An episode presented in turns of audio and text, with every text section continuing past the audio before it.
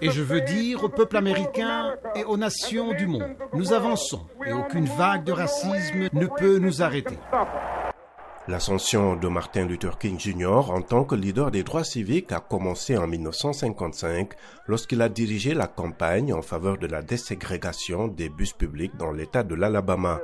Il a ensuite dirigé des mouvements pacifiques en faveur de l'égalité des droits. En 1964, Dr. King a remporté le prix Nobel de la paix. La même année, le président américain Lyndon Johnson a signé le Civil Rights Act et l'année suivante le Voting Rights Act. Ces lois ont interdit la ségrégation raciale dans les lieux publics et les pratiques discriminatoires qui empêchaient les Noirs de voter.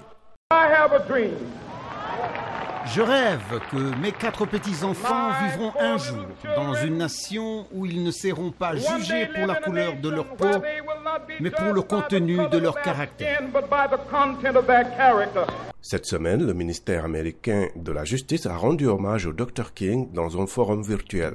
Christine Clark est procureure générale adjointe pour les droits civiques au ministère américain de la Justice. Dr. King, a eu un impact sur toutes nos vies et son héritage d'espoir et son engagement farouche en faveur de la justice et de l'égalité reste présent dans notre travail quotidien à la division des droits civiques. De nombreux leaders du mouvement des droits civiques affirment que la lutte de Dr. King pour l'égalité des droits de vote reste d'actualité. Sherilyn Ifill est membre de l'organisation des droits civiques NAACP. Voici ce que dit le Dr King. Donnez-nous le bulletin de vote pour que nous puissions élire des juges qui seront justes.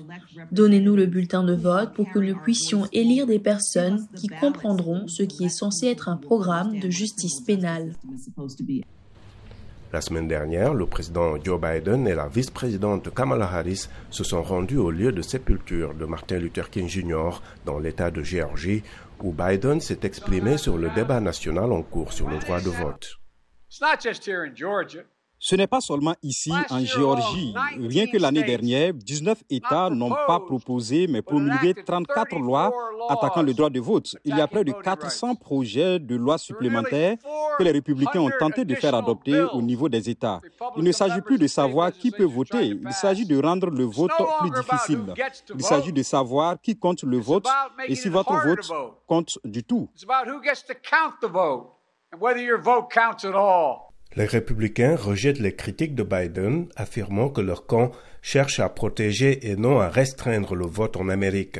Ils se disent également alarmés par les propositions visant à modifier les règles du Sénat pour adopter une nouvelle loi nationale sur le droit de vote sans le soutien des républicains.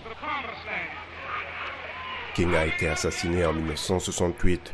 Mais des décennies plus tard, ces célèbres paroles inspirent encore beaucoup à continuer à travailler pour la justice raciale, une question qui reste au cœur du dialogue national aux États-Unis.